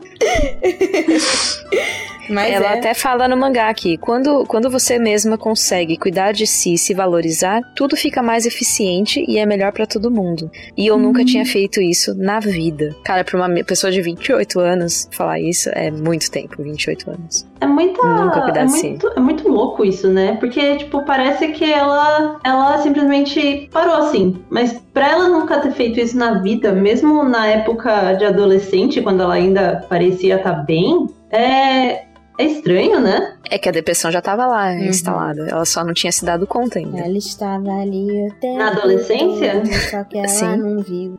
Tadinha. Tadinha. Tadinha. Na adolescência ela estava bem. E aí, igual ela falou, assim, eu me formei aqui num trabalho, eu tô. Quer dizer, eu me formei na escola, normal, não sei o que. Aí foi na faculdade que eu senti que as coisas estavam desandando. Aí eu, eu não tinha acho que, tipo, ela sentiu que as coisas estavam desandando, principalmente porque é o claro momento em que você sai do útero, quando você, na verdade, já tinha saído do útero, entendeu? Porque. Uhum. É aí que você tem mais contato consigo mesmo. Uhum. Aqui também tem a projeção, né? Você acabou a escola, logo, se você não tem mais escola, você não é mais criança, você não é mais estudante, então. Uhum. Tem é, esse pânico do choque de realidade. Agora eu sou desempregado, né? Quando é. você acaba a faculdade, tipo, você não tem mais estágio, não tem nada, a galera sempre fala, né, essa frase. Esse negócio da, de cuidado de si mesma me lembra essa questão dela tá com falta de cabelo na cabeça e como ela lida com isso. Porque ela fica muito obcecada com essa, esse pedaço fala... do cabelo dela que caiu. Ela fica falando, então, eu, eu acho que ela arranca a, o cabelo, não é que caiu. Ela arranca de nervosismo. Ah, é. eu não lembrava dessa parte. O meu, é o meu que tá caindo, Tati. É verdade. eu, eu tive de estresse, eu tô com uma entrada do lado esquerdo que tá, tava me enchendo de saco. Mas aí agora eu tô com tratamento voltar a crescer. Boa. Mas isso, isso que eu não sou teoricamente apegada com o cabelo, porque por mim é assim, se ficasse muito feio, se eu tivesse que raspar, tô longe disso, mas, tipo, não seria um problema. Meu mas coração algo... palpitou aqui de imaginar a Ritinha com o cabelo Meu raspado. também, viu, Ritinha? Desculpa, Ritinha. Quem sabe um dia. Agora eu tô cultivando, mas eu vou cortar de curtinho já já de novo. Ai, meu Deus! mas é, é, muito louco isso. E o quanto para ela aquilo, mesmo ela não tendo cuidado para consigo mesmo, o quanto aquilo incomodou ela, né? Eu me identifiquei nela em relação a isso, não, não por conta, tipo, de cabelo e tal, mas nós mulheres, quando a gente vai ter relação com alguém, a gente fica muito noiado com várias coisas. E como nossa, isso afeta sim, a nossa libido. Do tipo, ah, eu não tô depilada, ou sei lá, é, eu tomei banho tem oito horas, ou será que vai sentir. Aí, aí as pessoas, tipo, criam esses produtos que são verdadeiras violências contra o nosso corpo, do tipo, que causam, inclusive, é, irritações é, ah, pra diminuir o cheiro da, da, da vagina, ou ah, pra. Não, você vai passar por uma sessão de depilação quando claramente você tá sendo torturada ali com a, com a cera, sabe? Sim. E aí, assim, eu, é, ela tava, tipo, quando ela contrata a menina, ela tem o primeiro contato, né? É, ela tava o tempo todo, tipo, acuada, assim, não querendo mostrar a parte que tava, né, é, com a falha. E eu me identifiquei muito nessa parte, porque você fica, você fica se sentindo desvalorizado por causa de uma coisa que, assim, às vezes para outra pessoa, outra pessoa nem reparou, ou, tipo, não é uma coisa, assim, que, que vai fazer a pessoa não ter interesse por você, sabe? Mas a gente cria aquela obsessão por aquela parte, aquele pequeno defeito pra gente. E uhum. ela calcula, né, quantos centímetros de cabelo vai crescer na uma uhum. semana que falta para ela se encontrar, se ela uhum. parar de arrancar a partir daquele dia. Ela calcula, ó, cresce 0,4 milímetros por dia, então vai crescer 2,8 centímetros até o dia que a gente fosse encontrar. É, é muito louco, porque isso é muito real é muito real. Sim. Você ficar contando o dia antes para você se depilar pra não sei o que, tipo, cara. Não, ou até mesmo em questões de, de peso, que você fala assim, ah, se eu fizer exercícios todos os dias e calcular uhum. quantas calorias eu perder até o dia, eu vou estar assim. Tipo, vou caber no só... vestido X. Sim, exatamente. Isso não só pra relações, também tem projeto verão, é, entrar no vestido, uhum. todas essas, essas, questões que fazem muito mal pra gente. É muita pressão o tempo todo, né? Pra se, se enquadrar em padrões que não são nossos, né? Exatamente. E, e essa questão, né, tipo, dela descobrindo a, a, o contato, né, com a, com a outra moça, que assim, ela tava esperando que ia ser de uma forma, e eu, eu acho que muita gente quebrou a cara de, tipo, romantizar, né, é, essa situação, uhum. quando na verdade, tipo, não foi nem um pouco romântico, foi muito esquisito pra ela, né? Mas eu achei a moça tão legal. Sim, Sim ela foi muito, muito paciente. Muito simpática. Mas assim, eu já vi, eu já vi é, documentários sobre pornografia no Japão e sobre é, meninas de programa e assim existe todo um protocolo. Eu não tô falando que tipo assim que não foi que não foi é, real ou bacana, Sincero. mas assim existe um protocolo mesmo porque existe esse padrão das pessoas irem lá, por exemplo, você contrata a menina de programa pra limpar o seu ouvido, sabe? Às uhum. vezes os caras nem ah. transam com as meninas. Eles uhum. só, tipo. É realmente, tipo, uma falta. Uma carência de mãe, sabe? Uma coisa de, assim. É. Uhum. De contato é. físico, né? Tem, tem um pessoal que só quer deitar no colo de alguém. É. Então, assim, realmente tem um protocolo. E também você escolhe, tem todo um catálogo, assim, de personalidade ou de papel que a menina vai ter, e de corpo, e de não sei o que, pra pessoa escolher, né? É bem, é bem, assim, nichado, sabe? A pessoa consegue escolher exatamente o que ela precisa ou tava procurando. E aí Entendi. tem uma parte depois do. Mas assim, ela de qualquer forma, ela foi muito bacana, sabe? Uhum. E, e aí ela fala que quando ela acorda, né? Tipo, chegando em casa, eu desmaiei de sono e acordei acordei no meio da madrugada. Senti o cheiro do sabonete do motel no meu corpo. Aí ela lembrou que a orelha dela ainda parecia pegajosa. E aí ela pensou assim: caraca, eu não lambi a orelha dela de volta nenhuma vez. Tipo, olha a cobrança dela com ela mesma, né? e aí ela fala: Eu achei que só precisava ter um órgão sexual para transar eu tava errada. Sexo também é um tipo de comunicação. Sim, uhum. ela fala também sobre isso, né? Que ela pulou todos os estágios possíveis de comunicação e foi pro último, tipo, de uhum. interação social. Ela, tipo, tem, tipo, amizade, ou, tem, tipo, colega, amizade, família ali, aí depois o sexo, ela tipo, pulou tudo e que ela não deveria ter feito isso.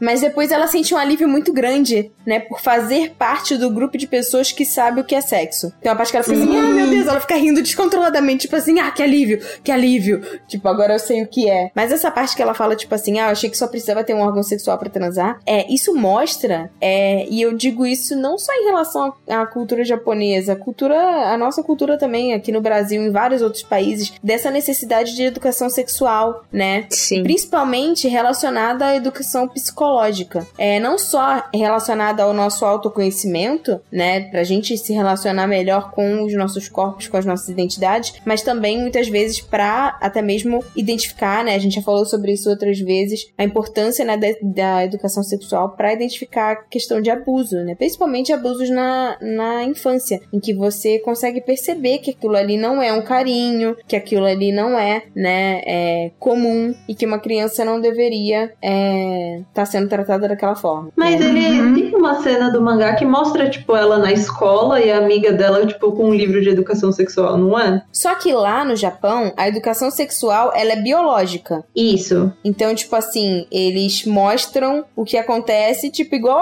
na aula de biologia. Tipo, ah, É, é, então um anatomia e biologia, né? Não tem É, é a parte da educação sexual, de, de você entender o seu corpo, entender pontos de prazer, entender limites, Uhum. entender doenças, é, se conhecer. Aham. Porque fica tá muito bem claro se você que- gosta de uma pessoa que tem, né, o mesmo sexo que você, que isso não é, Uhum. Sim. você não é uma Ah, aberração sim. social por causa disso, né? Fica muito claro que é muito importante ter educação sexual e que a falta de informação pode inclusive trazer sofrimento, que é o que ela passou. É. Ela não teve esse, esse espaço, né? Ela fala que ela não conhece nem um pouco o próprio corpo. Ah, sim, como ela fica procurando sobre o imen, né?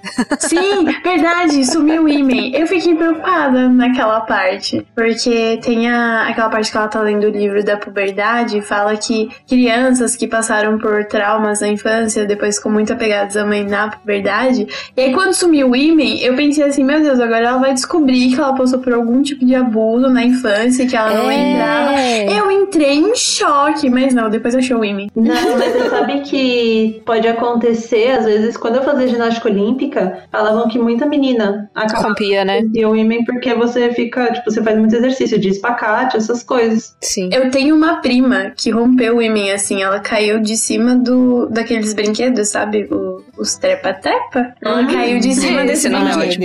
É? Ela caiu, tipo, sentada e, Aham. tipo, ela tinha o quê? Uns seis anos. E ela descreve, descreve até hoje que foi uma dor absurda e rompeu o imen dela. Não é porque Caraca. bateu, né? Sim. Nossa. Uhum. É bem comum de acontecer. É. Tem jeito de também, tipo, eu na minha primeira vez eu não senti dor. Então, tipo. Ah, eu também não, toca aqui. Yeah. É, Eu também isso, não toco aqui. Não, isso, isso foi algo que me deixou muito contente. No sentido de, tipo, a pessoa que tava comigo teve um cuidado, sabe? Do tipo, porque ninguém precisa passar por isso, desse- por esse rompimento do ímã se você for fazer é, sexo com um cara né, heterossexual, essas coisas. Nunca precisa ter esse sofrimento. E as pessoas sempre contam essas primeiras experiências como algo traumatizante, algo que, tipo, ai, não gostei, não sei o quê. Doeu muito, né? É, É, eu Uhum. lembro de uma prima minha me contando que ela nunca mais ia fazer nada de novo porque doeu, porque era nojento, porque isso, porque aquilo. é. No ensino médio, esse era muito o papo. Tipo, não façam porque é horrível, é uma dor. Tanto que, tipo, eu conversava muito com as minhas amigas disso. E elas ficavam falando, nossa, é uma dor horrível, nunca faça, que não sei o que. Eu ficava, eu vou fazer porque eu preciso descobrir se dói isso tudo mesmo. Uhum. E poxa, se todo mundo faz, deve alguma coisa de bom deve ter, né? Entendeu? Esse é o ponto. Se a gente vem disso, eu acho que alguma coisa deve, Deve ser, deve ser sentido. Tolerável, não sei. Uhum. É uma coisa que, que, que a gente tava conversando, né, sobre essa questão do autoconhecimento e tal, é que, assim, essa questão do tra- de trabalhar o autoconhecimento, depois que você começa, né, a exercitar, você tem uma relação mais saudável com você e acaba tendo uma relação mais saudável com os outros. E no mangá, Nossa, sim. né, é, essa questão, tipo, acho interessante o título, né, tipo, minha experiência lésbica com a solidão, tipo, essa, você ter uma experiência lésbica não precisa que outra pessoa esteja com você pra que, pra que essa experiência aconteça, sabe? Você não depende de outra pessoa pra que ela exista. E é solitário justamente por ser, né, uma, uma vivência individual, né, de cada um. Você não precisa nem ter uma relação sexual pra ser lésbica. Sim. Porque Uhum. não depende disso. É o, o- isso que, o que define é a sua atração sexual, não, não você fazer o ato com alguém. Exatamente. Então, tipo assim, a, a questão maior é realmente essa questão da solidão dela, né? Dela com ela mesma, dela, dela não conseguir se contemplar, né? E aí ela vai buscando, né, soluções pro dilema dela e para as emoções e as dificuldades sociais. A solução que ela, que ela consegue pensar é justamente de chamar, né, a, a moça pra ter. Mas assim, quebra totalmente a expectativa das pessoas que estavam romantizando isso, não é confortável assim pra ela, é esquisito, é. Mas de certa forma, tira um peso muito grande, né? E faz ela começar a pensar, tipo, justamente isso. Caraca, não é uma coisa tão importante assim, né? Tipo, não, eu não deveria me pressionar tanto a respeito disso, mas agora eu sei o que é, tipo, ter sexo e eu sei o que eu gosto e ao mesmo tempo ela se cobra do tipo, ah, eu não esfreguei as costas dela, ah, eu não fiz isso. não vi orelha. eu acho, eu acho muito é, legal que ela coloca, pontua aqui, é, e isso é importante, inclusive, para o pessoal que ouve a gente e também consome muita ficção, que é, é, a parte ficcional e a parte real são coisas bem diferentes, né? Ah, sim, verdade, tem a quebra de expectativa dela, né? Exatamente. Ela lê muito, muitos dojis uhum. e ela fala que, nossa, eu deveria estar tá com essa reação aqui, porque é essa reação que eles têm, mas não tem nada a ver com isso. Uhum. Mas o. E o que ela frisa bastante, que também acho importante, e que a gente já falou aqui, mas com outras palavras, que ela fala: Dito isso, o problema aqui não é o sexo retratado nas ficções, é a falta de conhecimento. Então, ela até repete: eu não tô dizendo que a ficção é o mal, o mal é a falta de oportunidade para obter o conhecimento certo. Uhum. É que ela só via ficção, né? Exatamente. É, e ela não tinha a tal da educação sexual, então ela levava, tomava uhum. por base a ficção que ela, conhecia, que ela consumia. Então, quando a gente fala que, que né, et é desnecessário, mas que um etzinho é bacana e tal, uhum. é isso, é você saber que o que você tá vendo ali no mangá, no anime, você não vai encontrar na vida real. Uhum. E isso pode te frustrar, talvez. Mas se você tiver o conhecimento, você não vai, não vai se frustrar tanto. E eu acho muito legal essa parte que ela fala, né, que tem muito a ver com, com o nosso público, é, de que, assim, ela, ela fala, eu nunca li obras que mostrassem sexo lésbico. Eu sempre só li homem com homem e nunca homem com mulher ou mulher com mulher. Penso que isso acontecia porque homem com homem é algo totalmente alheio a mim. E sendo assim, é um erotismo que eu me permitia ter acesso. Olha isso. Então, ela assim, até frisa aqui, né? Ela põe os dois menininhos um de frente pro outro e escreve assim, sagrado. É. Então, assim, é, isso também diz muito, porque as pessoas elas gostam de rotular as coisas, né? Então, assim, ah, se você lê yaoi, é porque você é gay. É, ou porque você, sei lá, é, não consegue se relacionar com o cara, você se projeta em dois caras, não sei o quê. Às vezes não tem nada a ver, você só tá lendo o negócio, sabe? A verdade é, é que é uma grande mentira. e aí ela até fala de um negócio que eu fiquei chocada que eu não sabia que isso existia, o tal do buraco yaoi. Buraco yaoi? Buraco Sim, yaoi? O buraco yaoi é um órgão misterioso que por vezes faz aparições em mangás de boys love, o qual difere do ânus a deduzir pela posição do formato e a funcionalidade. É quase como se é, o cara tivesse um outro buraco que não é uma vagina, mas era pra ser. Tá. Uhum. Pode continuar. o atar de quem chegou. Ah, é, lembrei. Ah, lembrei, é isso mesmo. Continuar, lembrei, tá. Uhum. E aí ela até fala que, tipo assim, que ela se interessava por isso, e aí ela fica muito na dúvida, que ela fala, tipo assim, cara, será que aquilo que eu realmente desejo é algo que eu não posso obter com o meu corpo? Ou sequer existe nesse mundo? Né? Do tipo. E na verdade, não necessariamente você sentir é, tesão, né? Ou libido por alguma coisa, mesmo que fantasiosa, que aquilo, tipo, que só aquilo é o que vai funcionar para você. Não, tem várias coisas que funcionam e tá tudo bem. Sabe? Eu fiquei na dúvida no final se ela tinha um sentimento de libido mesmo. Porque parecia algo muito. Eu não sei como é que funcionam os, as pessoas que são, por exemplo, Ace. Mas ela parecia que ela tinha muita curiosidade, mas ela não tinha. Tipo, aquilo lá não era algo que. Eu acho que assim, deu, deu essa confusão por conta da insegurança dela, mas uhum. ela claramente tem interesse, é, tipo assim, tem libido e tem interesse por isso, é pelas reações dela. Tipo assim, por exemplo, o negócio de tipo, ah, quando ela fala que ela prefere mulher, né? Tipo, ela tá vendo um cara pelado, ela fica tipo, ah, o cara é pelado. E quando ela vê a menina pelada, tipo, nossa, vou salvar. Esse nossa, vou salvar é tipo uma prova muito clara do interesse uhum. dela sexual. E ela assim. coradinha e Sim, com coisinhas saindo pelo nariz. Ela tem a reação. Ela tem. E só esclarecendo, a Ritinha mencionou Ace. Ace é, são as pessoas assexuais, né? Uhum. Que não tem interesse sexual em nenhum gênero. É que me, pare... me sim, eu senti muito uma curiosidade, um tipo, ela, ela fica meio que excitada, mas meio que por conhecimento, não sei. Mas então, eu gostaria até que se algum Ace estiver ouvindo e puder dar alguma mensagem, até mesmo, tipo, pra gente aprender um pouquinho mais, sabe? Sabe? Sim. A gente, inclusive, quer, quer falar, né, em um cast sobre isso. Então, se vocês Uhum. acharem bacana, né, seria muito interessante ter relatos de vocês e a gente vai, é, vai Trazer conversar uma pessoa, com... né? Sim. Porque aqui. É, eu- Ace e a Românticos também. Eu tenho curiosidade de. Uhum. Uhum. Eu que também a tenho. galera que não que também não, não se sente romanticamente atraída por nem, nenhum dos, dos gêneros. Uhum. Nossa, é, eu tive um nó na minha cabeça agora. É tipo, a pessoa se sente sexualmente atraída, mas não romanticamente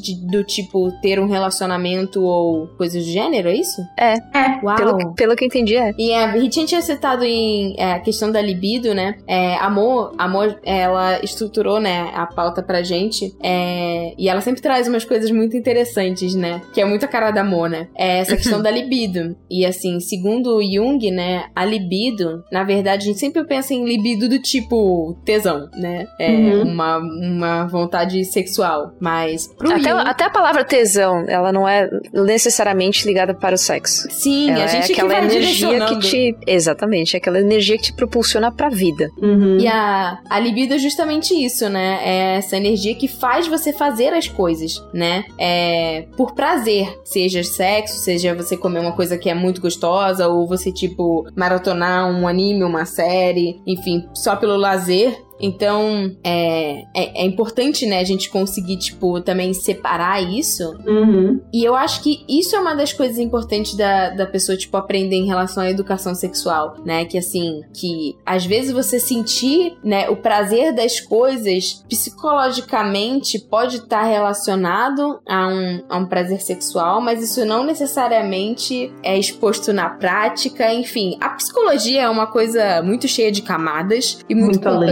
Complexa. E o ser humano Uhum. é muito complexo e não dá pra gente simplesmente pegar esses indivíduos e colocá-los em caixinhas e julgá-los por essas caixinhas. É, é quando você faz uma coisa muito boa, às vezes você tem uma reação que é um, um negócio. Inclusive tem a expressão, né? Nossa, eu tive um prazer quase sexual de fazer isso daqui. Porque é, é essa satisfação que dá, né? Não precisa necessariamente ser o sexo. Uhum. Eu, isso, eu tenho uma história engraçada com a palavra libido, na verdade. Porque quando eu estava com, com o meu primeiro namorado, eu, eu era tipo a. Qual é o nome da autora que conta a história? É a Kabi Nagata. Ah, então, quando, quando ela conta que tinha um momento que ela não conseguia escrever a palavra sexo. E Sim. eu era Sim. exatamente assim, eu não conseguia nem falar. Então eu sempre virava e tipo, eu, a gente pode continuar aquilo, sabe? Aquele negócio lá. Eu tinha isso eu também, mas eu não conseguia falar transar. Ah, é. Então, até palavras. é, é, em- na economia você usa transações. Né? Eu ficava assim, vermelha. Exatamente. Ah, Mas só que aí nisso eu lembro que o meu namorado tava tomando um remédio que ele falou, ah, é a única coisa. E ele morava longe de mim, né? A gente namorava à distância. Ele falou, a única coisa ruim é que dá libido. E eu lembro que eu falei pra ele, tipo, ué, mas se você quer ir no banheiro, você vai. eu não tinha me entendido, eu não tinha. ele ficou tipo. Ritinha. "Essa é Ai, que história." inocente, que bonitinha. Aí ele Ah, parou ele, não, pera, você sabe o que significa? acho que eu nunca tive isso. Sempre fui meio desbocada. Não sei. Não, imagina se eu jogando no Google antes. É, Ai, aí você não Deus. ia nem conseguir conversar com ele. Nossa. Essa é a minha vida. A gente, só voltando numa parte aqui que eu achei interessante, porque eu não tinha pensado nessa perspectiva, quando ela fala sobre a questão da ficção e do conhecimento, né? Que muitas vezes o que é retratado na ficção é totalmente é, avesso ao, ao que é real, né? E aí ela fala. Se eu tivesse nascido homem com a mesma falta de conhecimento sobre educação sexual e mergulhado no erotismo de fantasia, com certeza eu ficaria em choque quando descobrisse a verdadeira natureza do corpo de uma mulher. Sim! E é por isso, crianças, que educação sexual é tão importante para homens quanto para mulheres, para que a gente Uhum, não crie Importante pra todo mundo. né? É, a gente não não projete sobre o corpo de uma mulher coisas que são irreais. Até Uhum. mesmo nós mesmas projetamos nos nossos próprios corpos. E aí o que acontece? A gente fica perseguindo esse padrão, né, de beleza que não existe. Uhum. Uma busca desenfreada e totalmente inútil, porque a gente nunca vai atingir esse padrão, porque ele não existe.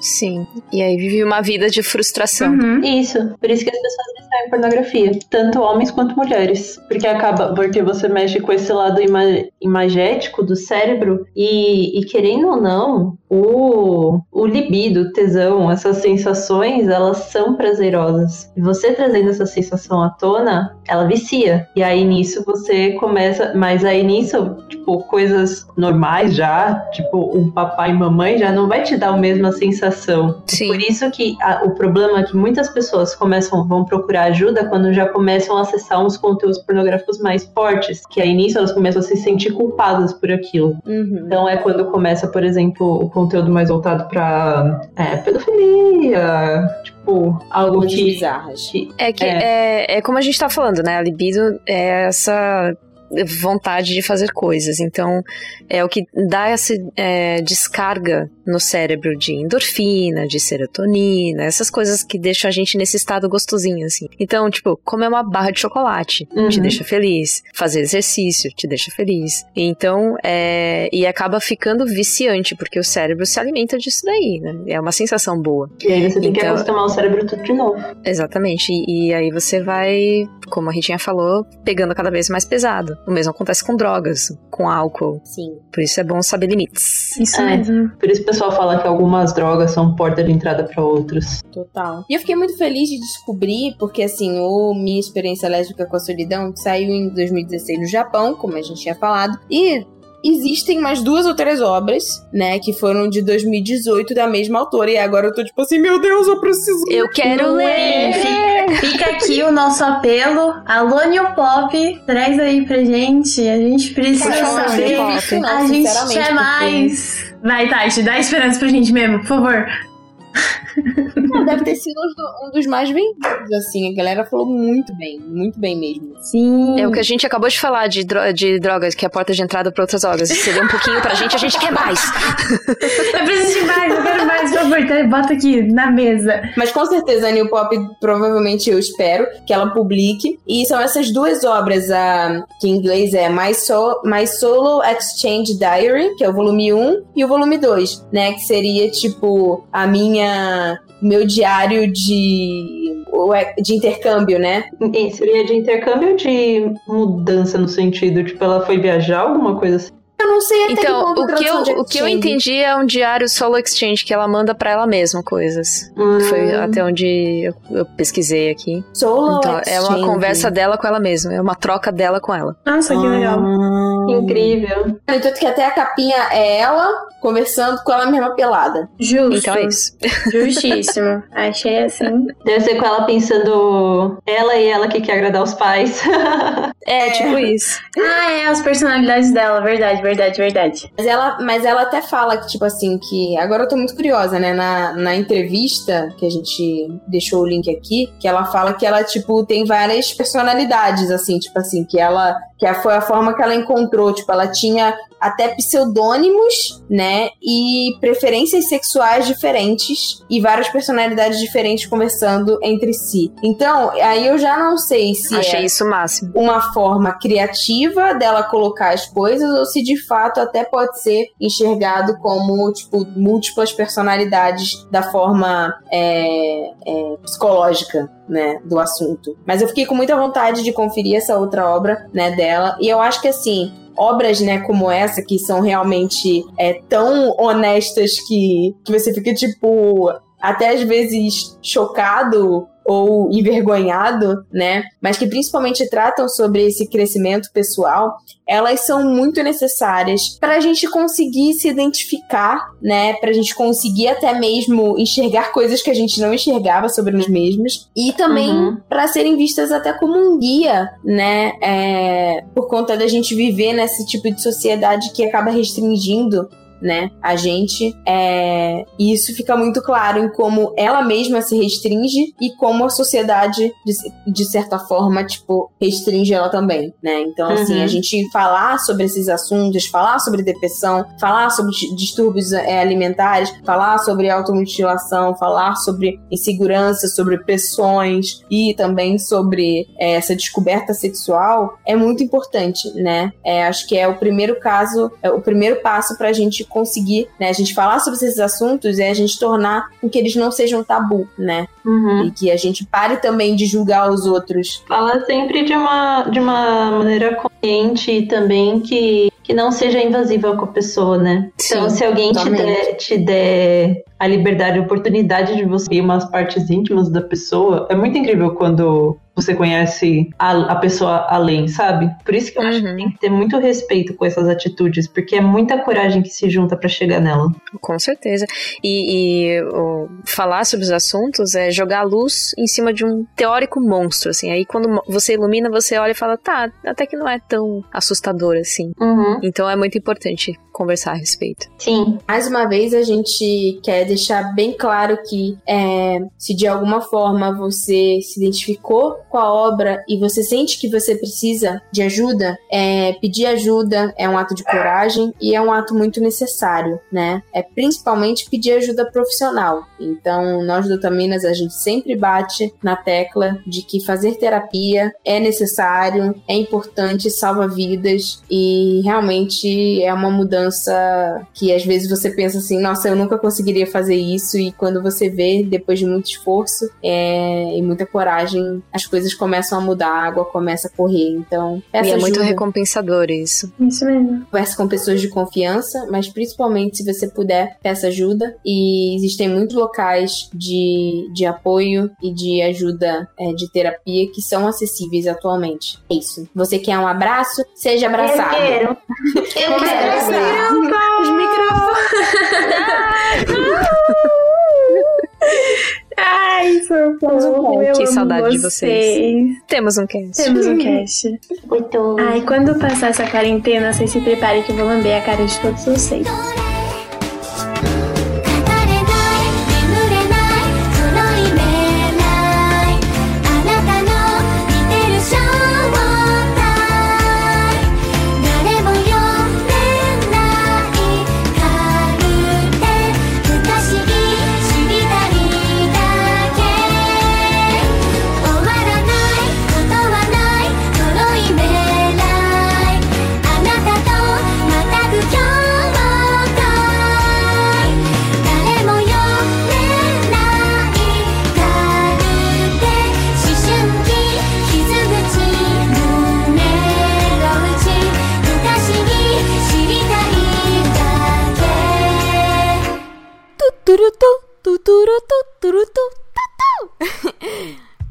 Voltei pra gente fazer uma leitura rápida de e-mails. Não sei quantos e-mails eu vou conseguir ler agora, é, mas vamos fazer o possível. Caso o seu e-mail não seja lido nesse podcast, é provável que ele tenha sido guardado para ser lido num podcast futuro, mas você pode reenviar o seu e-mail com a ênfase no leia, por favor, no cast e é só você deixar no, no ou um OBS no final do e-mail ou no assunto do e-mail, por favor, leia no cast, que a gente já separa. Então vamos começar a leitura de e-mails. Eu espero que vocês tenham gostado do cast. Bom, o primeiro e-mail é da Laura Mello. Ela diz: Olá, Otaminas. Olá, me chamo Laura, tenho 24 anos e tô começando a cuidar da minha mecha. Ah, eu também. Eu também, amiga. Estamos cuidando da mecha, tentando cuidar, né? Adiei esse e-mail um tempão por motivos de nunca enviei para um podcast e não faço ideia de por onde começar. Eu adoro quando vocês mandam o primeiro e-mail de podcast pra gente. É uma honra, muito obrigada. E ela continua: Não ouvi os episódios na ordem, então o meu texto é uma mistura desses últimos meses acompanhando o trabalho de vocês e da minha própria história. Aproveitei bem os tempos de TV Globinho e Tunami no Cartoon. Nunca me importei se um desenho era para menino ou para menina. Se a história era maneira, lá tava eu assistindo. Eu também, é nós. Uhul! Num certo ponto, nenhuma amiga minha à época gostava disso. Fui deixando de lado esse gosto, assim como outras coisas que eu adoro. Eu me fechei o máximo que pude, só para sentir que fazia parte de algo e em algum momento eu mesma me rotulei como esquisita por meus gostos. Me lembrou muito o cast do Ibo. Apesar de eu considerar que eu nunca me excedi, hoje percebo como conviver com algumas pessoas me fez ter essa imagem de mim mesma, inclusive pro meu lado geek. É complicado, né? Como a gente acaba se fechando com medo do que os outros vão pensar da gente. Só quando eu olhei para mim de forma mais madura e reconheci meus gostos e desgostos, percebi que não importa a mídia, eu realmente me interesso pela história. Romper essa barreira e resgatar meu interesse tem me rendido excelentes leituras. Antes eu não lia tanto mangá. E por sorte, tenho encontrado amigos com gostos parecidos, ou que pelo menos eu me sinto bem em ser quem eu sou. A Walknerds included. e eu vi vocês completa de uma forma muito bacana esse novo momento. Tenho dificuldade em selecionar quando uma obra é válida, mesmo com ressalvas, ou se por conta delas a obra deveria ser descartada. Eu costumo dar uma chance quando possível, e um exemplo de história bem construída que eu ia perder é Mag. Aladdin e os 40 peitos logo no primeiro. é, porque Mag. Aladdin e os 40 peitos, logo no primeiro episódio, me deu uma ideia bem diferente do que é. Que bom que eu continuei e depois fui pro mangá. A história amadurece com o Aladdin pro meu alívio e imensa alegria. O que é curioso porque Mag é um mangá escrito por uma mulher, né? Mas bom, como a gente estava conversando sobre a própria Rumiko Takahashi, não é porque é, é escrito por, por, uma mulher que não vai ter em alguma, de alguma forma algum tipo de nudez, né? Mas que bom que Mag melhorou. Muita gente que eu conheço curte bastante. Eu assisti o anime, mas eu vi que não era muito a minha vibe, então acabei largando. Mas eu sei que tem muita gente que curte principalmente mangá. E ela continua, mas nem sempre é assim. Acabo optando por não consumir certas histórias, até famosas, pelo quanto elas me incomodam, seja o fanservice deturpado ou qualquer outra violência simbólica. Resumo esse meio assim: não temos que nos adequar para caber no mundinho de ninguém. E é possível sim ter um olhar crítico e inclusivo da nossa realidade, uma visão de fora sobre o que tem dentro. Assim eu nutro esperança de florescer. Que linda frase! E para encerrar de verdade, digo um obrigada a cada uma de vocês. Sayumi, obrigada por um OBS. É, eu mandei esse e-mail para elas e mandei em privado, né? No, no privado, cada frase para cada uma e elas ficaram super emocionadas. Muito obrigada. Ela diz: Sayumi, obrigada por mostrar que nessa leva nova tem gente consciente e por você se permitir mudar de rumo para se encontrar no que realmente gosta. Tati, muitíssimo obrigada por me ensinar que nosso corpo não é um limite para curtirmos a vida. Continue com os cosplays e com a irreverência. Muito obrigada! Eu queria muito me dedicar nessa quarentena aos cosplays, mas ainda não tive tempo. Espero ter em algum momento. Vicky, obrigada por ser uma voz incrível. Sempre me animo te ouvindo. Ela é maravilhosa mesmo. Penso que pessoa bacana. Aproveite seus rolês no exterior e leve a palavra das otaminas a todos os cantos. Mo, obrigada por me trazer até as otaminas por meio do Bunka e por me ensinar a não ficar calada quando necessário. Obrigada por dar voz a todo mundo que infelizmente passou por algo ruim, não só em eventos, mas na vida. Rita, Obrigada por mostrar que a gente não nasce confiante, mas desabrochamos aos poucos e a graça está justamente nisso. Obrigada por deixar meu coração quentinho com o seu partilhar sobre o seu namoro. Ah, eles são fofíssimos demais. Jo, obrigada por ser a irmã mais velha conselheira que eu não tenho. Obrigada por sempre trazer umas boas doses de realidade e tratar tudo com leveza e seriedade. Que os próximos anos sejam tão da hora quanto vocês todas e que o seu trabalho seja cada vez mais ouvido e posto em prática. Agradeço a cada uma por preencherem meus dias com mais reflexões, risadas e otaquices. OBS1, desculpem pelo textinho que virou textão, é confuso, mas é de coração. Até rimou, eu amei, todas nós amamos. Muito obrigada por ter mandado o e-mail. E OBS2, sintam-se à vontade para ler nos recados. Ou não esteja lido. Muito obrigada por mandar o um e-mail, Laura. Fica à vontade para mandar outros e-mails no futuro. Muito, muito, muito obrigada pelo carinho. De verdade, significa muito pra gente. E o próximo e-mail é da Rina Shoyo. Ela diz: Olá, eu me chamo Renata, mas meu apelido é Rina. Sim, inspirado no Hinata de Haikyuu e porque se parece com o meu nome. Tenho 18 anos e curso Direito e tenho sido otaku há uns quase dois anos. Primeiramente, eu gostaria de afirmar que eu viciei no podcast de vocês. Ai, que legal! Ainda não escutei todos os episódios, mas tenho as escutado durante uma semana. Hoje é sexta-feira. Peço desculpas, pois acredito que esse e-mail será longo. Pode mandar e-mail longo, a gente gosta de e-mail longo. É isso aí. Continuando. Não irei me pronunciar acerca de um episódio ou tema específico, mas sim desejo pontuar várias coisas. Gostaria de começar dizendo que eu amo Akatsuki no Yona. Yay, bate aqui! Psh. E quase não vejo pessoas falando sobre esse anime maravilhoso. Então me senti muito representada e feliz por vê-las falando sobre. Agradeço muito. Haku, meu rusbando supremo. O Haku, ele, é, ele é incrível, ele é maravilhoso. Como sou otaku há pouco tempo, visto que descobri anime só em 2018, quando vi que Naruto estava na Netflix e esse era um desenho que eu olhava quando criança, resolvi rever e postei um story no Snapchat sobre isso e um colega meu veio me dizer que aquilo era anime.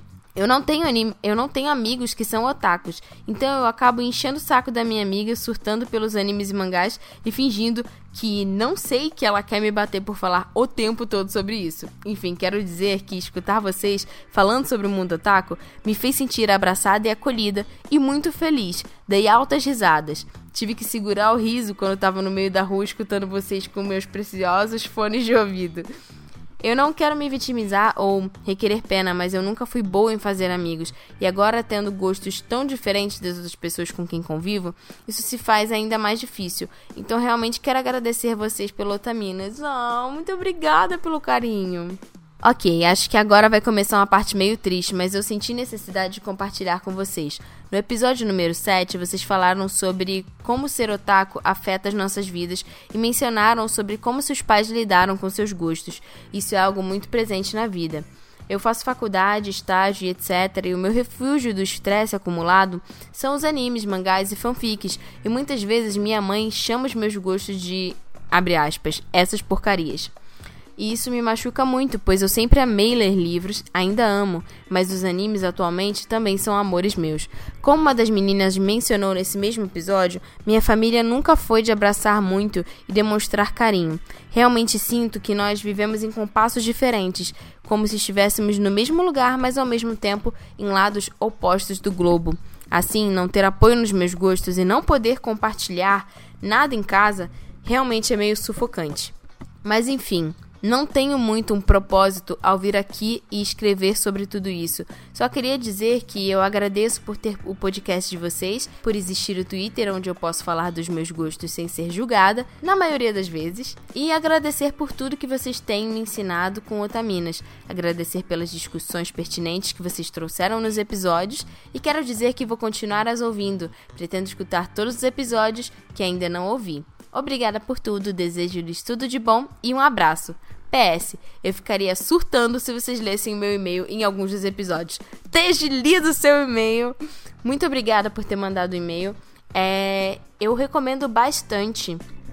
É, mesmo que se de alguma forma você não puder ser apoiadora, ou vocês que estão escutando né, os e-mails, é, cogitem entrar no grupo do Discord. Não sei se vocês conhecem esse software, ele é tipo um Skype que a gente usa pra gravação, mas tem o grupo do Anime Crazes, que é o nosso grupão, né? Eu tô lá sempre gravando podcast com os meninos.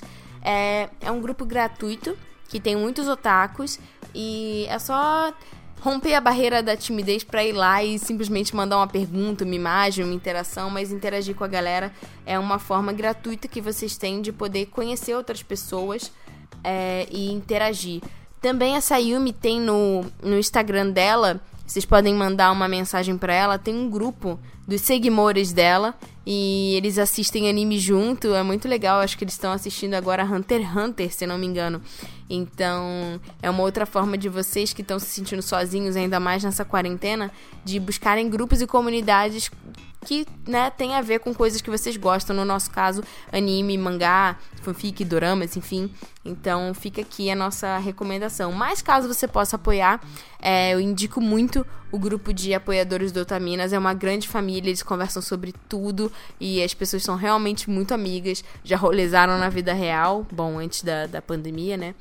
Mas eu recomendo bastante, porque as pessoas são realmente é, amigos para a vida toda, assim. São pessoas muito, muito queridas. Muito obrigada, Rina, por ter mandado o e-mail. Espero que você tenha ficado feliz da gente ter lido no, no, nos nossos recados. E fica livre para mandar e-mail quando você quiser.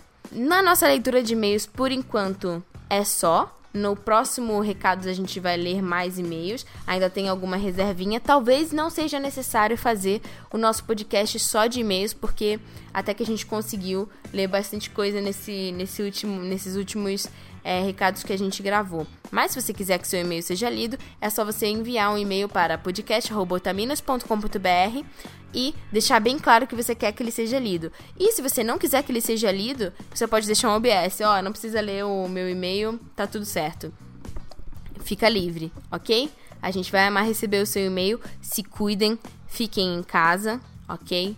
Cuidem da saúde mental de vocês. Se vocês estiverem precisando de qualquer coisa, desabafar, qualquer coisa do gênero, manda um e-mail pra gente. A gente tá aqui pra vocês. Nós somos uma grande rede de apoio, tá bom? Um beijo e até o próximo cast.